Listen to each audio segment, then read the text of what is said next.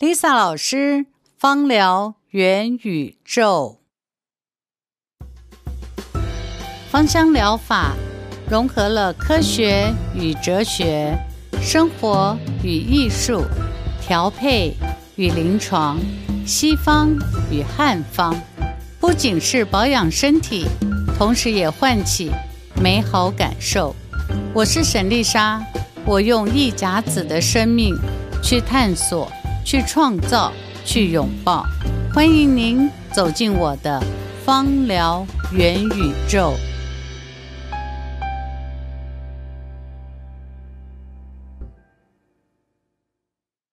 Lisa 老师好，维荣好，老师我知道哦，您有三个宝贝儿子，对，那有趣的是呢，我也认识他们，是，然后你还跟他们很熟，对，天南地北。长得都很像，但个性都不一样。对，老师，我很好奇，就是什么样的方式、什么样的教育，甚至跟您芳香疗法有没有关系？跟他们后来成就了不同的性格。好，如你所说，你知道我这三个孩子呢，有三种个性，遇到一件事情，他们的个性反应和表达的情绪其实是不一样的，都不一样，是都不一样。所以，呃，因为小的时候，孩子小的时候在带他们，我也很有挫折。那我就在我孩子很小的时候，我就去学了当时的蒙特梭利。Okay. 所以你知道我是蒙特梭利合格老师哦，这么酷。对，嗯，因为为了要去了解孩子的情绪。OK。啊、呃，我今天之所以会这么讲，就是我相信所有的母亲在生养孩子的时候呢，都会希望，嗯、自己的孩子呢是开心、活泼。嗯，快乐的长大是吧？每个母亲都会希望。但是你即使就像我讲的，但是即使是我是，我就说我是同一工厂制造出来的，是。然后甚至于品管人员也没变，我指的是我自己。是。但是你出来的商品还是各异其趣，是，就是还是不一样。所以我自己从我观察自己孩子和观察孩子在成长的同学，甚至于我在观察回头看我自己这个妈妈，是，那我发现到情绪这件事情呢，是真的是会跟第一会跟妈妈在怀孕的时候，她在怀孕的情绪其实会有关系的。Okay. 我在怀老大的时候呢，因为年轻，我还在这个贸易公司工作，就是每一天都很焦虑的，赶快要出货。对，因为你你只要晚几天去押汇，你的那个金额就会差很多。是，因为台币天天都在升值，你会很焦虑的，你知道。那在那个焦虑和压力年代之下呢？其实我每天是焦虑的，孩子在我肚子里，你想想，那孩子会不会感受到那个焦虑和压力？哦，他感觉到母亲也在焦虑。对，所以我记得我的孩子第一个生下来的时候啊，第一他的这个因为生下来很大一只嘛啊，对，所以他的饭量除了很大以外，他的哭声非常嘹亮，洪亮，而且非常洪亮。我坐月子在我妈家的时候。我妈说，那个巷口的人都可以听到我们家小孩的声音。那妈妈心里就会在想，为什么他会这么哭？其实，在我心里上想，我为什么我的孩子到底哪里不满意？他为什么这么哭？他到底是尿不湿了、肚子饿了，还是哪里不舒服？有的时候，我把他放在床上，我就这样子看着他，我就想说，你为什么要哭呢？嗯，哦，我就我就这样子看着他。我后来我才知道。当一个母亲自己有焦虑和压力的时候，你虽然是嗯跟孩子说宝宝乖，或是你嗯希望能够喂他或是安抚他，但是你自己没有做好，你自己还在给焦虑压力下。小朋友其实他的哭，我自己的感觉是，小朋友的哭，小朋友的不满，其实是帮你自己内在的那一个焦虑压力给哭出来。哦、你懂我讲意思吧？小孩子帮你哭，嗯，他在帮我哭，对，他在帮我哭。那接着呢，我在怀老二的时候呢，是因为我已经在家带老大了。你知道，当母亲哦，最大的就是在家里带孩子，就是我后来得出一个道理，就是所有事情不能求效率，嗯，你就是要跟着这个孩子慢慢来，OK。所以你的心情就是慢慢来，每天要固定要带他散步啦，嗯、要做这些事情。所以在怀老二的时候，我大脑是一片空白，所以老二生下来呢，就。非常的嗯稳定好带，嗯哼。那到了老三呢，是因为那个时候我已经开始早上有念经的习惯.早晚都有念经，呃，而且那时候我已经吃素很久了，是。所以因为我吃素，再加上我有早晚念经，再加上已经有年纪了，因为我很我三十六岁以后才生，生对对对，第三个。嗯。那那个时候呢，自己的生命和情绪稳定到一个阶段的时候呢。这个老三的情绪呢，那就是天使来的，嗯嗯，那真的是没有什么苦恼。好，这个就是我说，有的时候我们的情绪呢，呃，虽然科学家说是建构来的，但是你想一下，如果一个孩子在你前面又哭又闹。你其实觉得你嗯、呃、什么事情都做了，但他在哭的时候，你的心里是不是会更加焦虑？是，你不晓得该怎么办他好，对不对？这是我的心得啊。那在这样子的过程里面，当然我就知道说我有不足，我就开始去学习。学习以后，你知道我一上课，呃，我听完我老师跟我讲的以后呢。我真的恨不得把小孩子塞回我肚子里面。怎么说？原因就是哦，原来我怀他的时候，我情绪很重要。把他生下来，我在带他的时候，我自己的心理是不是稳定，做好准备？嗯、我再举一个例子给你听，这是真真切切发生在我生活上。在我孩子小的时候，送他去呃，除了上幼稚园，他们会学才艺嘛？啊。对。我没有要求我孩子要非常会才艺，但我认为孩子要有美感，嗯、所以我就送他们去学这个心理，呃，就找一个绘画心理老师。那时候，嗯，刚开始有那种绘画心理老师，嗯、就让孩子尽情挥洒，就让他开始学画。但是我也必须承认，在那个时候呢，刚好是我人生最焦虑和。呃，孩子去上课，我我又工作了嘛。是，我是在最焦虑，还有这个压力极度大的之下，那个时候公司给我的压力和焦虑是非常非常大的。那那两年，那两三年啊，那有一天我就决定，因为我怀老三了，我就决定不工作了，要回家了。嗯，你知道吗？那个老师就问我说：“妈妈，你做了什么事？”我说：“发生什么了？”他说：“你孩子。”就是你儿子原来的画哈，一大张里面，嗯、他最喜欢选的一个颜色呢，就是黑色和灰色。嗯，老师给他任何颜色他都不用，他就喜欢灰色和黑色，而且永远他都是把他自己画在角落里面。哦，而且他那整张构图呢，几乎都是黑色，因为我也承认我那个时候并没有认真看孩子的作品，我都回来我就收起来了。嗯他说：“可是你最近到底做了什么？”我心想：“我什么都没做。”那但是你的孩子呢？颜色变得五彩缤纷，嗯，colorful 了。对，而且他呢 也变成画的中间了。啊，你知道我那个时候虽然已经学过蒙特梭利，但我听完老师讲这个，我马上知道发生什么事，我心里难过的很。但是我就知道这是没办法的，嗯，因为。我不能去左右我的生命，对不对？我不能说，嗯、呃，我现在要没有压力，我现在这不可能，因为我们的生命是每天都在进行当中的。嗯、那我我有压力，我回家虽然对自己的孩子还是呃强调的非常要温和有礼，然后规范，嗯，但是。孩子虽然不知道发生什么事情，但他可以感受到你的压力。嗯哼，那我们称它叫吸收性心智，嗯、也就是孩子在呃六岁以前。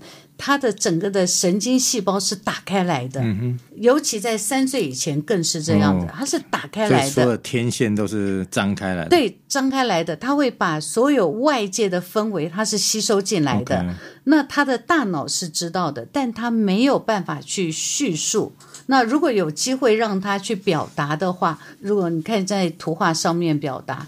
他的表达出来就是黑色、灰色。还好这个时间并没有很长。嗯哼。那接下来当然，嗯，我就更注意到这个上面，所以我经常从自己孩子的教育里面，我发现到父母都希望给孩子最好，最好的，对不对？对，是他当下的最好。嗯，你了解我意思？就是我一定会在我自己当下，我生命现在的状况，我愿意给他最好，但他会收到，他会收到你的善意，你的爱。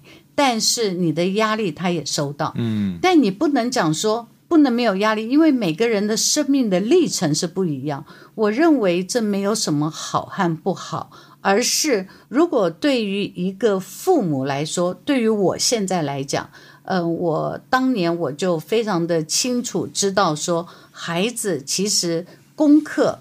他有一辈子的学习的时间，我经常会觉得说，我们学习要到七十岁，我们说人生七十才开始嘛，我都跟我自己讲，如果要活到七十，你要学习到七十岁的话，那我何必急于现在要你考这么好？没错，或是我何必急于现在要你做这么好？但你现在这个阶段，你该学些什么？嗯，你该建构一些什么？那个才是比较重要的。所以，我个人会觉得，一个父母啊，我讲的是我们有能力以后，我们理解了以后，一个父母你给予孩子的呢，嗯，绝对不是说我我要让我孩子都不受挫折，那是不可能的。嗯，孩子呢，在成长的过程呢，就像我现在看我孙子好了。他到了幼稚园，他也会受受挫折啊，对，也会有小朋友打他呀，也会有小朋友发生冲突，闹闹的，对。对，然后尤其你看男孩子，我是三个儿子，男孩子在学校，你说怎么不会有打打闹闹这个现象，就是变形金刚了。呃，对，一定会有这个现象。所以你说在情绪的养成里面呢，我要诚实的讲，你不可能去呃，你不可能替你孩子成长，对。但是我归纳出来几个原则，嗯、第一个就是给予孩子的价值观很重要，okay, 而且这个价值观一定要一致。嗯，我觉得这是会影响他一辈子的，嗯、这个是一致的。第二个。我们不可能要求我们每个家庭都是给我们富足、幸福、美满，不可能。不可能。尤其像你和我这个年代，我们的那个成长年代，家里真是能供你读书就很不容易了，了不起了，了不起了，对不对？对对。所以我大概就是我在很早以前，我其实就是开始。自己打工，自己赚钱，然后打了工赚了钱才去缴学费，再去读书。我们都是这样子起来的。但是我们的父，我们会不会缺乏爱？不会。我们的父母不会给我们满足我们的物质，是没有的。那在没有满足物质之下，会不会有的时候会产生自卑？是。会吗？我们的这种社会的情绪就出来了，一定会有这样子的。那我觉得重点就是让自己的孩子看到生命真正的价值是什么，我觉得是最重要的。我父母给我价值就不在于说是给我丰沛的价值，但他给我的是人活着你该要有的对应人应该要有的呃态度。还有你对应，就是面对挫折困难的时候，你应该要有的态度是什么？因为生命不如意十之八九嘛，所以呢，我们永远要去替那个十之八九的那个八九去做好对应的态度。老师，这个这个很有趣哦。刚才老师你提到这个十之八九，我非常好奇。老师刚才提到跟三个小孩这个。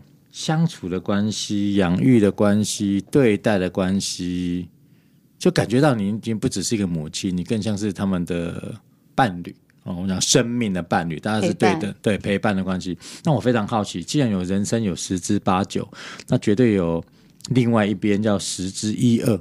我很好奇，你的三个孩子从小，如果以十之一二这个小比例啊，他们从小会接触到芳香疗法吗？哦，我孩子真的是打从我学芳疗开始，他们就是我最好的小白老鼠。这么好，真的，而且刚好是在不同的年龄嘛，啊、嗯，那我就会替他们准备好他们每个人上学都会帮他们准备一个小的，应该叫妈妈的爱心包，哦、还是叫做家庭急救包？大补贴。对，家庭大补贴。那这个包是不缝的嘛？嗯。你知道到现在，嗯、呃，我第三个儿子现在都已经二十六岁了吧？他现在还带着，已经那脏脏烂烂的，就洗了很多遍了，就、嗯、他还是带着。那很大的原因就是呢，他们三个孩子每个小时候呢，这个包里面会放什么呢？嗯，第一个我说他们一定会在外面一定有冲突啊、闯荡嘛，所以他们一定会有一个急救、急救的油。那这个当他们受伤啦，或是嗯、呃、被蚊虫咬啦，那他们会有一个专门这个急救。但你知道这个急救后来呢，对于他们来讲。是身体上面受伤的急救，还有心灵上面受伤的急救。哦，这么有趣。对，嗯，孩子在外面一定会有一些嗯挫折，嗯嗯，这个譬如说师长的挫折啦，同学的挫折，啊，还有自己不如意，一定会有的。那对他们来讲，嗯，除了有形的身体的以外呢？我为什么说是跟心灵的急救有关？他们有一瓶特别的油啊，就是不开心的时候用的油。嗯，那不开心时候用的油，譬如说他们在受呃遇到我不开心，今天考试考坏要不要被打手心？对，要嘛，对不对？那这个油我就一定有点凉凉的。对，然后不开心呢就可以涂在手心上。哦，这个老师不开心时候用的油。哦，这个听起来有一点像是这个。这个香港的喜剧泰斗周星驰电影里面从包包拿出来的叫开心油，超像电影画面。就是他们如果嗯、呃，就是受处罚，对，我们家儿子都会受处罚的。受处罚以后呢，那嗯、呃，比如说打手心啊，受完处罚以后，那我我就有一瓶油是给他们这个去安抚心灵的、嗯、啊。还有一个呢，孩子要考试，对不对？考试的时候会不会、嗯、呃很紧呃？就是紧张。那他们都很希望说，我有没有一个像护身符一样的东西？譬如说，我今天带了这个油进考场，我是不是可以呃考得比较好？你知道有一个那个安心，这个不管是考高中、考大学，他们都有，就是。嗯不能带油进去嘛，所以就可以滴在卫生纸上面，是陪伴他们的特殊的配方。对，特殊的配方。可是这个特殊配方不是当时才用，所以这个的家庭大补帖里面呢，其实都有适应他们不同的生活、不同的生呃生命状态阶段呢，会有不同的油。当然也有功效用油，譬如说感冒啦、肚子痛啦，也会有这样子的油。那他们也会呃带在身上用。所以我第三个儿子呢，现在呢，呃，每一次回到家里呢，就会给我那个包，说我要补油，哦、就补进来。那当然，我的老大老二你认识嘛？因为他们现在自己就是在从事芳疗的工作，所以现在我两个孙子出生以后呢。我我们家大孙女呢，如果身体有点不好，要感冒了，或是状态不怎么样，呃，我们家的儿子呢，每一天晚上孩子要睡觉前，他会帮他做按摩，哦，是真的会帮他做按摩，嗯、他就会帮他在脚底按一按，肚子按一按，身体按一按。前一段时间我在他家住的时候，我们家孙女呢还会跑出来说：“奶奶，你闻一闻。”我就闻一闻，说：“你好香啊！”她就很开心，就跑回去就睡觉。嗯，老师，那我请教，所以我们一般房间哦，我们都好像会有一点点担心，或者害怕，或者其实是不清楚到底小朋友可不可以接触到精油，嗯、或甚至可不可以滴到精油，甚至芳香疗法这四个字是不是只有大人？是不是用在孩子身上？对不对？如果孩子太小的时候，因为他免疫系统还在成长的过程啊。嗯我不建议，嗯、呃，就是六个月以前的孩子，嗯、我就不建议啊。一般如果你没有学习过，我不建议你们使用。Okay, 嗯，但是我家的孙子我会用，嗯、但重点是什么？你要用对油，就安全的油，嗯、你要用对低剂量。嗯、呃，像前两天我们家的第二个小孙女呢，有一点感冒。我就帮她配了一个油，就让她抹在脚心，是，就抹在脚底，涂一涂肚子。当然有看医生了，是。但是呢，经过了这样子，孩子呢就呃睡眠啦、饮食啦状况就改善了非常非常多。我不敢讲是一定是芳疗的关系，是，但是你从小就这样子，但是浓度很低啦。你从小就是。孩子是在一个呃不舒服的时候，他有个味道是陪伴他的。是。那他在这个味道之下的话，其实给他的是很大的安全感。所以就如同我们孩子现在不管走到天涯海角，他们都会带着那个包.四五只就陪伴他在呃不同阶段的时候运用。嗯。最有趣是我第三个儿子，因为现在孩子有很多忧郁的现象，对，不开心的。哎，从高国中、高中到甚至于现在在念研究所，他经常回来都说：“妈，有没有配给忧郁症用的油？”我有个同学，他忧郁，你有没有忧郁症的油？嗯，我说儿子是可以，但是呢，他更需要的是陪伴。嗯，芳疗可不可以改变情绪？其实是可以，嗯，但是它不是说今天你闻了这个油。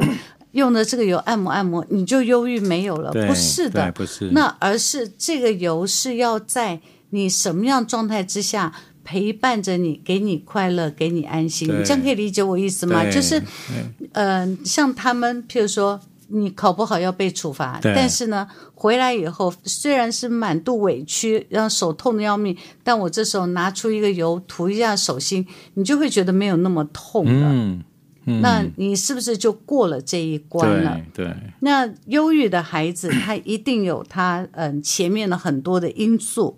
那我们要怎么样帮他这个结一节一节的打开？在每一个结打开的过程里面呢，我们会不会有一个气味是陪伴着他？是陪伴着他一节一节的打开，一关一关的走过去，他才能够走出来呀、啊。对。那所以我。呃，希望能够做到的陪伴孩子的，陪伴孩子情绪的，甚至于他们将来，呃，走入这个社会，呃，面对人生的，你说江湖的修炼，好了。那他们在这个过程里面一定会有他们的创伤，一定会。那每一个创伤，每一个疤痕，都是可以让他们的生命变得更茁壮、更强壮。那这些的茁壮、强壮。我不可能永远陪伴在他们身边，但是我有呃一个家庭大补帖的包，是陪伴他们身边，嗯，陪伴他们去走过生命的每一段的挫折，每一段的关卡。那他们这样子就可以从这些挫折关卡里面，让他越来越茁壮。最后，我用一个故事来结尾啊，就是你看过那个嗯《功夫熊猫》第一集，我经常用《功夫熊猫》第一集去。呃，勉励我的孩子，我说你看那个大恶豹啊，不是被关在那个很深很深的井里面，它是怎么爬出来的？你看，大家如果看过那个，就想起来，记得吗？你记不记得？所有人都说恶豹要出来了，然后所有人都那个士兵都站在那个洞上面往底下射箭，他就跳来跳去，跳来跳去。